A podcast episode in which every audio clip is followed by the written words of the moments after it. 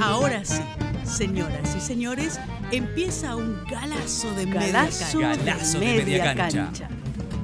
El programa de Norberto Galazo en Caput.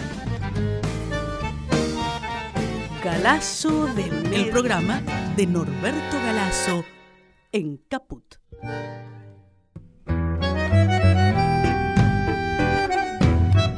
Buen día, buen día a todos nuestros oyentes. Bueno, acá estamos, vamos a hacer una, nueva edición, como hacemos todas las semanas, de Galazo de Media Cancha, con el maestro Norberto Galazo. Yo soy Fabián Metler y bueno, vamos a, tomar hoy la vida de un maldito, que si existe un malditómetro, por llamarlo así, seguramente este hombre estaría a la cabeza de ese ranking, ¿no? Vamos a hablar de Heredia Aditardo. Buen día, Alberto, ¿cómo estás? ¿Qué tal? ¿Cómo andas vos? Eh, para preparar este programa estuve un poco investigando. Fue maldito en serio, digamos, no se Sí, conoce sí, ni la sí. fecha de nacimiento. No, ni la fecha de nacimiento ni la fecha de muerte. ¿Qué? Este, yo recurrí por último, por último lugar a internet a ver si estaba, no está, No se consigue. claro. Y eso que fue diputado, fue un hombre, digamos, fue un hombre con una trayectoria Un hombre que importante. ocupó un lugar importante en el Partido Autonomista, pero este, no sé, después que fue diputado y publicó uno o dos libros también, pero no sé lo que ha pasado que no aparece realmente como decís vos, como un maldito máximo. Claro, claro, claro. Fue Sí. hombre, el Partido Autonomista era de, de Alcina. Claro, eh, ahí es interesante porque en realidad los libros escolares no le dan mucha bolilla al Partido Autonomista.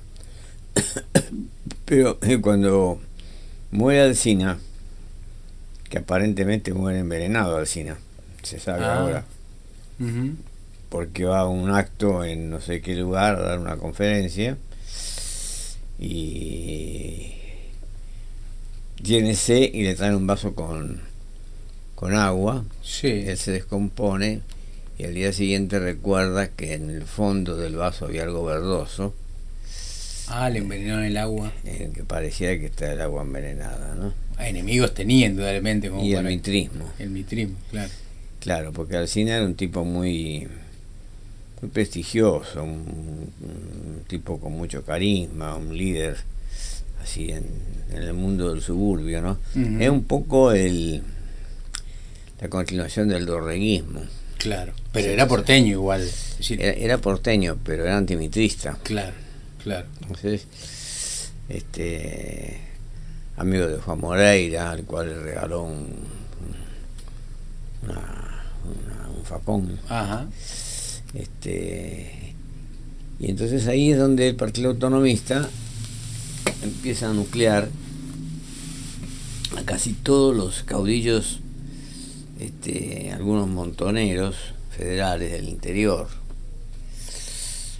Cosa que generalmente, como Roca tuvo la desdicha de intervenir como jefe de campaña del desierto, Sí. es una figura este eh, injuriada y estigmatizada por todo el mundo entonces uno yo todavía uno otra vez me dijo uno pero pero dice no hables bien de Roca un tipo un clerical digo ¿cómo un clerical si la de 1420 del gobierno de Roca Claro. Y rompió relaciones y con el rompió Vaticano. relaciones con el, con el Vaticano, con Claro. Roma. Este, y es un tipo muy contradictorio, Roca, pero evidentemente era antimitrista. Claro. Entonces asume la, la herencia de los alcinistas y se fue va forjando el Partido Autonomista, que es el contrario al, Al mitrismo. al- al mitrismo. Y ahí en esas filas milita Y en esas filas Aditardo Heredia. o sea, aparece Alitardo Heredia. No sé cómo aparece, no sé dónde nace, no sé cuándo nace tampoco. Pero claro, eh, digamos así, tampoco le interesaba la historia oficial eh, rescatarlo, Claro. porque es un tipo muy, muy crítico a la libre importación. Claro. Ahí Norberto establece, yo estuve un poco leyendo la, incluso la, tesis que él presenta, y, establece una diferencia entre libre cambio y comercio libre. ¿Cuál es la, diferencia? Sí, no, eh, él lo que rechazaba, como el caso de Puigros, por ejemplo, eh, consideraba que la Revolución de Mayo era importante en tanto había establecido el comercio libre, es decir, el comercio libre es decir que haya posibilidad de exportar e importar conectarse con el mundo, no encerrarse, ¿no? Claro. Este, pero el proteccionismo no es lo contrario del comercio libre. El proteccionismo es comerciemos con lo que nos convienen, pongamos barreras arancelarias a los productos que produce nuestra industria y entonces este es anti librecambista en ese sentido. Claro. Ah, ahí está la diferencia. Claro. Y Heredia, eh, indudablemente, es proteccionista. Claro, es que eh, ocurre una cuestión también. Ahí hay un espacio, una especie de, de laguna en la historia, en los historiadores argentinos, entre todos, ¿no? Este, mm. Que se refiere a la generación del 80.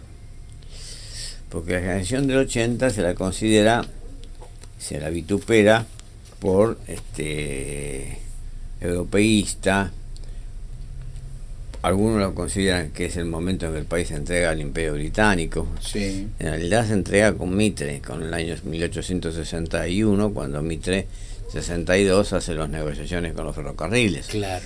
Después de inserto los ferrocarriles en abanico, ya el país, a los ferrocarriles, el control de los ferrocarriles, que a su vez controlaban los puertos. Claro.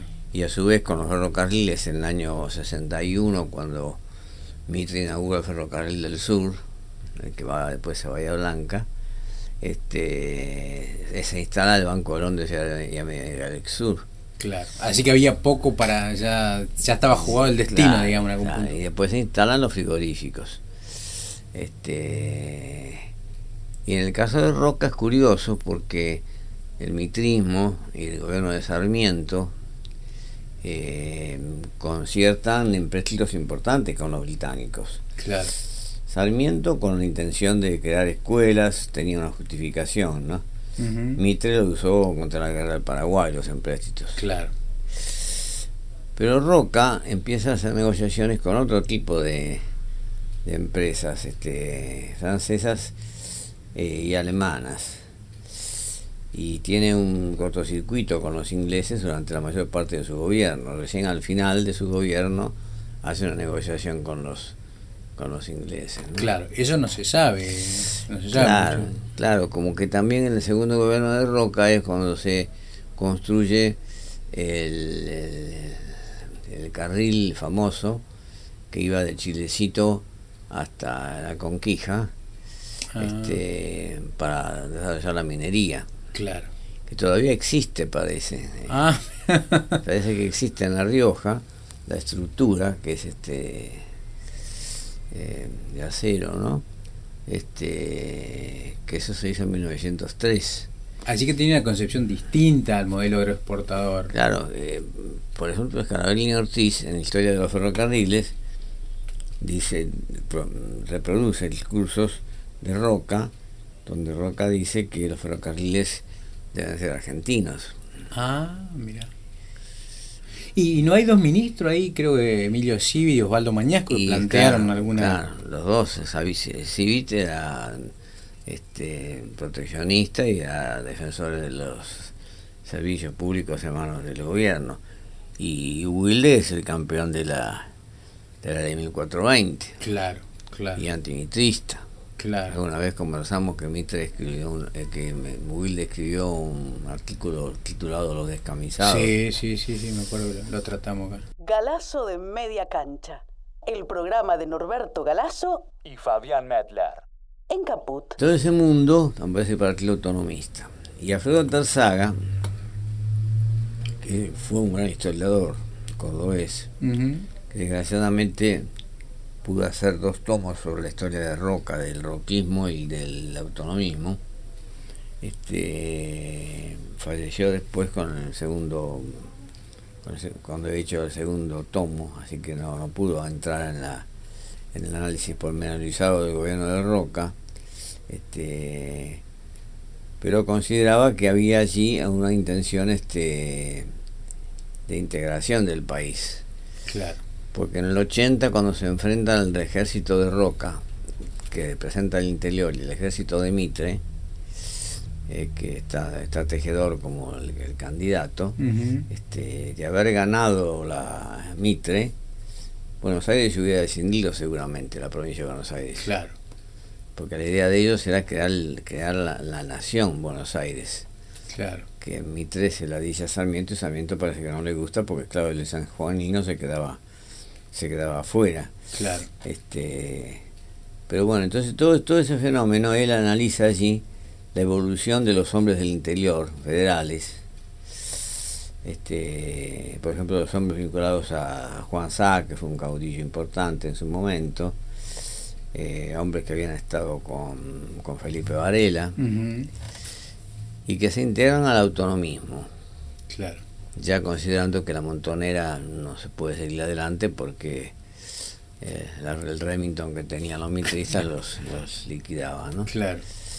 Entonces en ese mundo aparecen estos tipos como Osvaldo Bañasco también, que también era proteccionista, industrialista. Claro.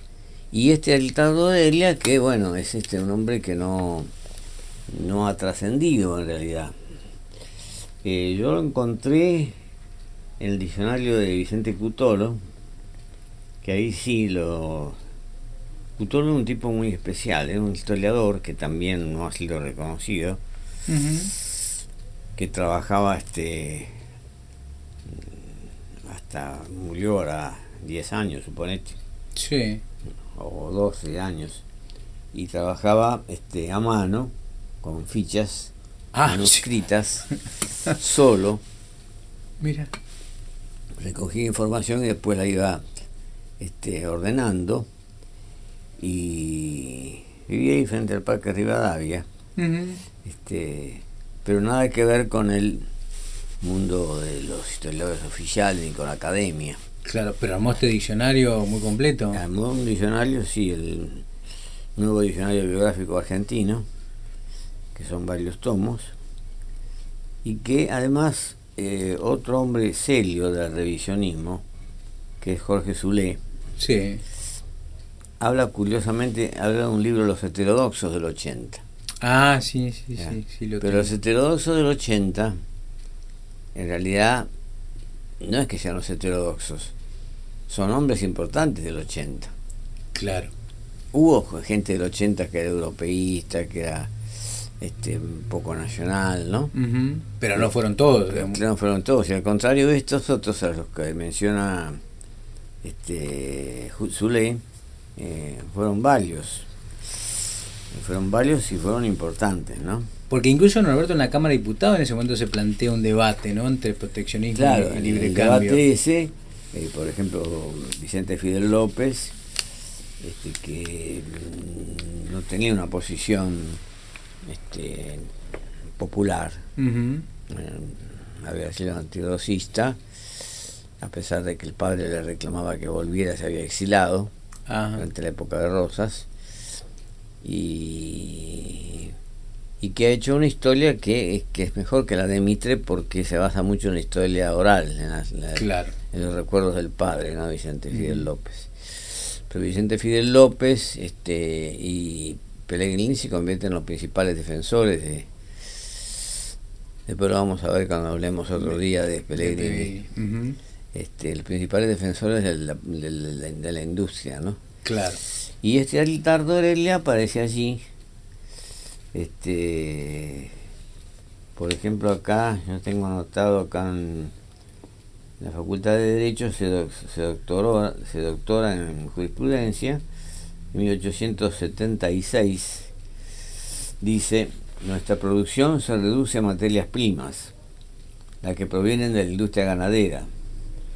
Los pueblos europeos nos venden a su turno productos manufacturados, preparados muchos de ellos con las mismas materias primas que poco antes les vendiéramos.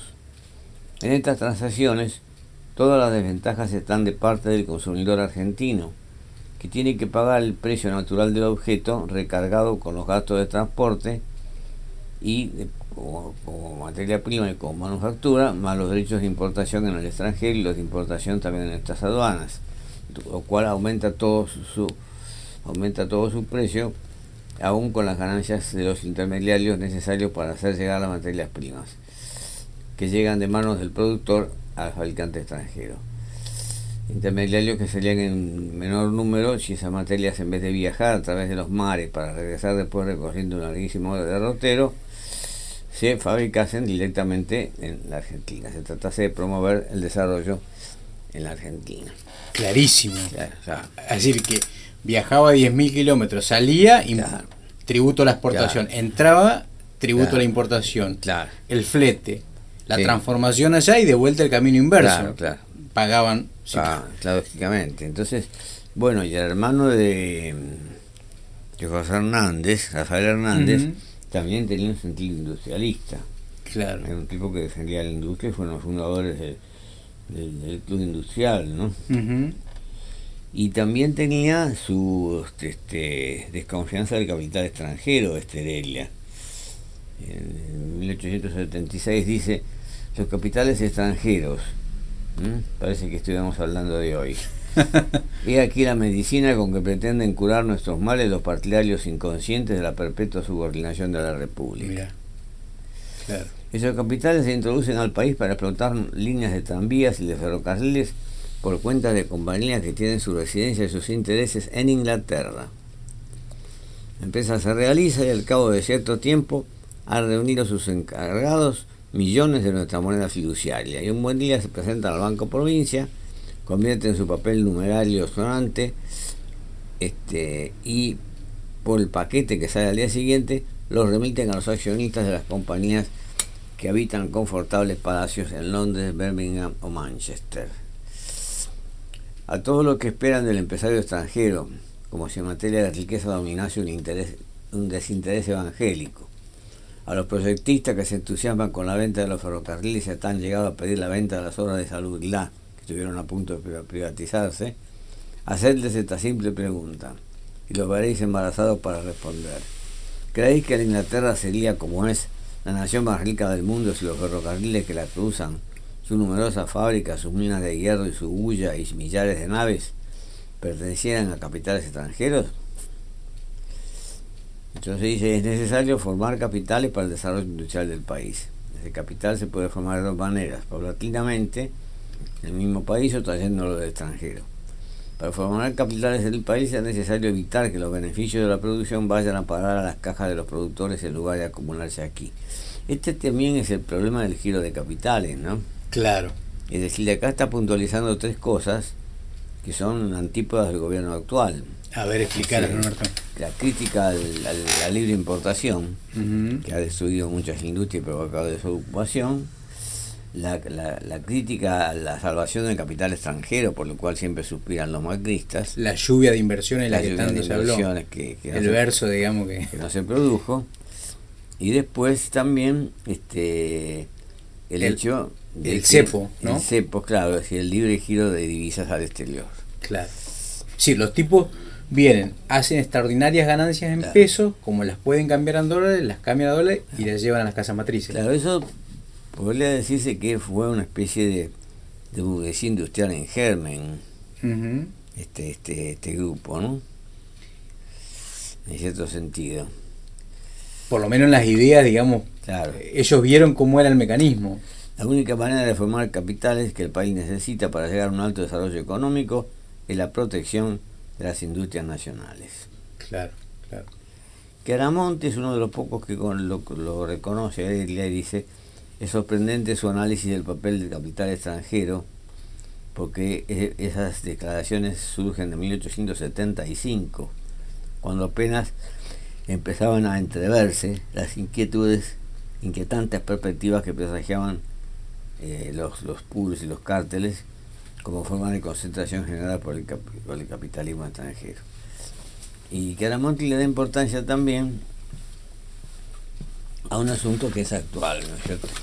Y que viene de 1810. Hay un, hay un discurso en el consulado, Belgrano era funcionario del consulado, 1810, donde da un discurso que dice hay que terminar de exportar cueros. Norberto Galazo en Caput hace Galazo de media cancha.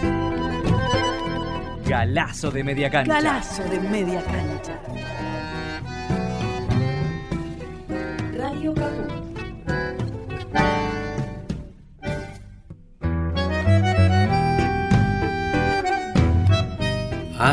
Para fabricar hay, productos. hay que fabricar zapatos, hay que fabricar carteras y exportar el producto manufacturado. 1810 es esto. 1802. Dos. Sí, antes 10. ¿Y por qué ocho. 250 años después seguimos discutiendo Claro, lo mismo? claro. Y son los intereses, ¿no? Entonces él dice, de esa forma, si nosotros exportamos materia prima, le damos trabajo, le damos ocupación al trabajador del país a donde van esas materias primas. Claro. Y le quitamos puestos de trabajo al, al- al nuestro, Al al, nativo. Claro. Y bueno, eso de Belgrano también, cuando se habla muchas cosas de Belgrano, que, se preocupaba por la educación y que donó su sueldo para cuatro escuelas, que te puede tardar no sé cuántos años en hacerse, este, no se toman en cuenta estas cosas de Belgrano, que coinciden en realidad con el replanteo que se hace en Moreno, que en el plan de operaciones habla también de que el liberalismo económico ha hecho ha provocado males en el interior, en industrias que estaban en, en germen, ¿no? Naciendo, claro. Y Aditardo es un poco continuador de esas ideas, por lo menos No de sabe Moreno. más nada. Sí, porque indudablemente influencia, uno siempre tiene lecturas Claro, que lo llevan claro. a pensar de una determinada manera. Es evidente que, el que este hombre había leído, había estudiado economía en serio, había leído a los economistas clásicos, Adam Smith, ¿no? Pero también había le- leído al alemán Federico Lis, Ah, que Lis es el que plantea la necesidad de desarrollar la industria y de desarrollar un mercado interno. Que Alemania sí lo hizo. Claro, que Alemania lo hace. Y un norteamericano que tampoco es muy conocido, Enrique Carey, Sí. que también plantea una política de este tipo, ¿no? Que Estados Unidos también lo hace, Norberto, ¿no? Claro, y, y lo hace Trump ahora que, si ahora consideraron un milagro que ha conseguido exportar limones, como una cosa, Claro. este, mientras tiran abajo la, la industria moderna, digamos, porque ya dejaron de ser el tercer satélite, ya lo, Claro, ya lo desecharon y, y- y no les interesa, ¿no? claro. Y tienen astilleros, yo estuve el otro día en astilleros Río Santiago y tienen barcos, el 90% hechos para Venezuela. Ah, ¿y que se paró eso? Y la gobernadora no da los, los fondos suficientes para terminarlos. Claro. Como no los terminan, está, está parado. Entonces han echado gente. Claro. Y la idea que tienen ellos, porque ese astillero yo vi de afuera, ¿no? Pero es un mundo. Sí, es muy grande. Es uno de los astilleros más grandes Sí, del mundo, sí, ¿no? sí, sí. que se hizo en la época de Perón, en el 53 creo. Este, y lo mismo Patricia Bullrich que compra lanchas, compró lanchas a Israel. Afuera, claro. Sí, En vez de, digamos, de apoyar Claro, el claro, desarrollo de la industria nacional, la industria naval nuestra. claro. Este, Claro. Y este hombre de Delia publicó El sistema proteccionista en economía política, un libro que por supuesto no se da en las facultades. Después editó Bases del Derecho Criminal y otro libro sobre filosofía moral. Ah, sí, ese lo vi por editorial Sí. Coni, de, creo Sí. de 1870. Claro. Claro, sí, sí, sí. Lo quiero decir, posiblemente, como el Partido Autonomista Nacional entró en crisis, especialmente por el gobierno de Juárez Selman, que fue un gobierno liberalote y bastante entreguista, y después ya Roca empieza a mainar sus ímpetus. Hay un Roca del 80 que se enfrenta al mitrismo, que es importante. Es el Roca que apoya a Sarmiento cuando Mitre se levanta contra Sarmiento en el 74, Ujú. que tenía un gran apoyo en todo el interior, ¿no? Y que muchas de sus cosas era un tipo este eh, bastante nacional en, su- Claro. en sus Pese a que a la izquierda, digo, con el tema de la campaña del desierto, Claro, con ese tema, lo ha colocado. ¿no? claro, se- para no adjudicárselo a Mitre, porque el proyecto de la ley de campaña de desierto es de Mitre, Claro. ratificado después por Sarmiento, y ejecutado por Roca, que era el ministro de Guerra. Claro, claro, sí, sí, sí. Pero no es que tampoco lo inventó Roca eso. Claro, Además, era, era una expresión de la sociedad blanca. claro.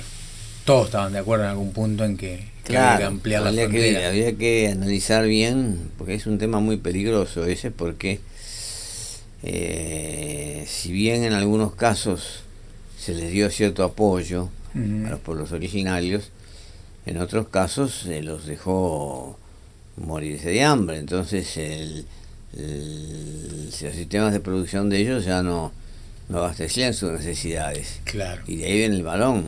claro. Si vos vivís en una ciudad de la provincia de Buenos Aires donde hay malones, malones que entraban y degollaban y, Claro. y se llevaban todas las vacas, se llevaban las cautivas y todo Claro. eso, es una especie de guerra. Claro. Una guerra civil, digamos. Claro, Liborio Justo, por ejemplo, lo plantea como una guerra civil, nada más que Liborio Justo lo plantea Pampas y Lanzas, creo, el libro, este, se define a favor de los pueblos originarios. Ah, sí.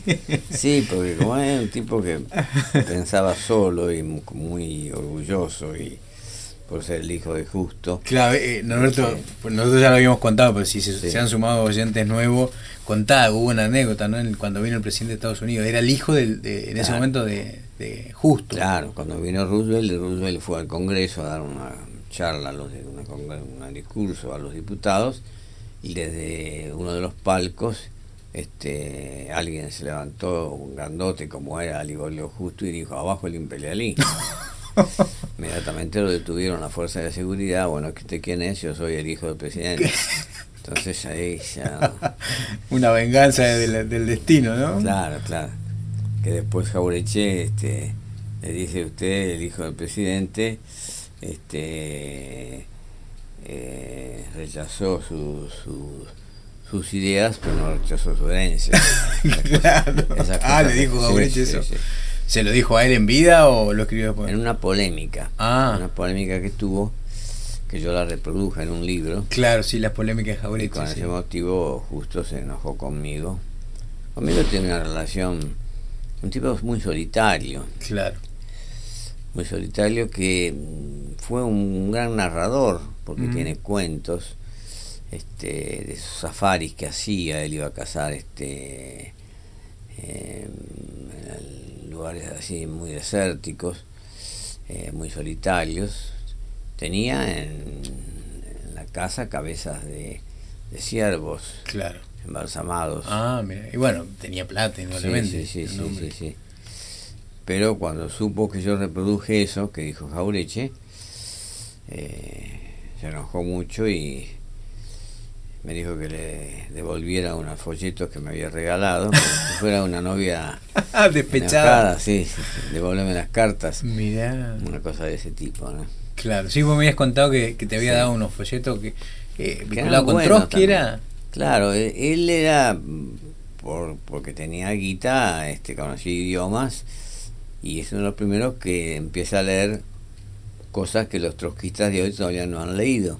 Es decir, que para un trotskista, si, si aparece un movimiento nacional antioligárquico, Ujú. el trotskista lo que debe hacer, el trotskismo, el movimiento, los, los obreros trotskistas lo que deben hacer es acercarse a ese movimiento nacional, apoyarlo, que es lo que hizo Frente Obrero con respecto al peronismo, Claro, y e incluso si pudieran liderarlo, claro. porque entonces sí transforman la liberación nacional en un camino al socialismo. ¿no? Pero no oponerse. Pero no oponerse, porque oponerse diciendo que son los dos lo mismo, Claro. como dice ahora Altamira, Altamira Sí. dice, si se, se presentan Cristina y Macri, son los dos lo mismo. Claro, claro. No así otros grupos nuevos Sí, como no pa- han aprendido nada los trotskistas en No, no, no. 50 años de historia. No, hay otros grupos nuevos de izquierda, como Patria Grande, por Sí. ejemplo, son muy admiradores de Chávez. Claro. Ah, y ahí Entonces, tiene una mirada más A, tra- nacional. a través de Chávez y su buena relación con Kirchner, Claro. entienden que si hay una, una definición en el balotaje, ellos tienen que apoyar al más nacional Claro. de los dos, Claro. que claro. no son lo mismo. Pero bueno, Bueno, ese así. Norberto, se nos está terminando el tiempo. Bueno. Eh, bueno, eh, huelga decir que fue, por qué fue maldito, ¿no? Pero sí, la verdad que tocó temas que actualmente se, se, se mantienen por parte de los sectores dominantes. ¿no? Claro, pero ¿cómo puede ser, digamos, hay una disputa histórica en el, digamos, a nivel ideológico, ¿no? Porque estos Sí, planteos, sí, sí. eh, vos contabas que Belgrano lo planteó en 1802, lo plantea Moreno, lo plantea Claro. Heredia en 1870, Claro. eh, lo plantea, vamos, más adelante vamos a hablar de Pellegrini. Y la ley de aduana de Rosas también tenía cierto sentido. Claro. No Pero- era completa, pero tenía un sentido también nacional. Pero ¿cómo puede ser que, digamos, que- haya tantos avances y retrocesos, no? Porque, digo, hoy estamos en una etapa de retroceso. ¿Cómo estas, estas verdades que Y son no se evidentes? conocen, hay cosas que no se conocen. Por ejemplo, el hecho de que Urquiza, que era un gran empresario, un tipo poderoso, de gran riqueza, los rosistas lo rechazan porque Mm. por caseros. Claro. Resulta que Urquiza eh, trajo importada una fábrica textil, Ah, mira. este, donde él iba a ser socio con otra persona, pero puso la, la guita como para echar las bases de la industria textil. Claro, Contando con que Entre Ríos tenía muchas ovejas en ese claro, momento. claro, claro. Entonces, esos son, Jaureche por ahí dice que son gérmenes de, de burguesía industrial, Claro. Como, fu- como lo fue Miranda o Helbar, y Pero- que ahora casi no existen. Pero porque esa sensación de que nunca termina de arrancar, ¿no? Porque. eh, Terminan siempre al final definiéndose a favor de la oligarquía, claro, como Macri podría haber sido un burgués industrial, claro, por el padre. claro. Y el, el Franco también podría haber Claro. sido un burgués industrial, porque de nada, eh, Pescarmona también, este, Ujú. Pérez Compán, Bulgeroni, todo- casi todos son del 45, fíjate, Claro. y todos se menemizan Claro, y se hacen liberales, lo copan el gobierno a Menem y se vinculan, este, la Fortabat se vincula con, con el Boston, claro. Y también con el Morgan, ¿no? Otro- claro. Después ahí aparece este que Bacena como el, el representante de, de- de la Fortabat. Claro. Norberto, y ahí que, eh, digamos, esa burguesía se, se hace financiera, Se, transnacionaliza, digamos. Claro, claro. Queda subordinada al capital extranjero porque resulta más fácil conseguir préstamos, traer dinero del exterior, Claro, crean las empresas offshore, claro, que son, son los vehículos, digamos, para sacar la, Claro, los dólares. Entonces la mediana y pequeña industria de Argentina no, no consigue hacerse una industria fuerte. Hay algunas excepciones, ¿no? Pero son pocas en general. pocas. Así que, digamos, si- siempre está, está en disputa este Sí, pensamiento. empecé- ese es uno de los problemas básicos de la Argentina, ¿no? Porque cuando viene un gobierno popular, tendría que desarrollar qué cosa? Desarrollar las fuerzas productivas, que haya plena ocupación, que la gente consuma mucho, que haya industrias. Sería una forma de capitalismo, Claro, pero un capitalismo como el de Perón, que nacional, era digamos. nacional y que otorgaba beneficios a los trabajadores. Claro, productivo. Pero eso lo hace Perón, que tampoco era un burgués industrial, era un hombre del ejército. Claro, claro, claro. Y en varios países latinoamericanos pasa eso también, que hombres del ejército, de una manera u de otra, a pesar de que el ejército también, la izquierda lo tiene crucificado, este, aparecen como, como Oliver Sereni en el Uruguay, como Velasco Alvarado en el Perú, como Lázaro Cárdenas en México, Claro. que son tipos con una visión de que hay que tratar de desarrollar el país y, y no en realidad si uno observa con detenimiento los primeros discursos de Kirchner, no sé si te acordás vos, Sí, en ¿dónde 93. está la burguesía nacional? Claro, sí, sí, sí, me acuerdo. En realidad era una, era una expresión de un germen de burguesía nacional. Claro, claro. Claro, bueno, pero digo, como que se desarrollan los procesos, pero después no, no se terminan de afirmar, como que hay no, un- no porque una llegan, vuelta llegan, atrás, llegan ¿no? tardíos a la historia. Claro, claro, claro. La burguesía francesa llega en un momento importante, copa la revolución francesa, Claro. que la hacen los azarrapados, ¿no? los descamisados de París, Claro, la copan los burgueses y hacen el desarrollo del capitalismo claro, claro. eh, francés y los ingleses este lo mismo, ¿no? Pero bueno, lo importante, digo, hoy estamos rescatando un hombre a, a, a Ditardo Heredia, que, que se ha planteado la Sí, sí, discusión sí. y que está vigente. demuestra además lo, lo, lo antiguado, lo anacrónico que es el planteo del gobierno actual, ¿no? Claro, claro, claro, que ya hace 200 años Sí. era anacrónico. Parece increíble, ¿no? Bueno, Alberto, hemos llegado al, al final. Eh, te propongo que nos veamos la semana que viene. Bueno, ¿Eh? fenómeno. Bueno, hasta la semana que viene. Chau, chau. entonces. Los malditos. Los rebeldes. Los imprescindibles.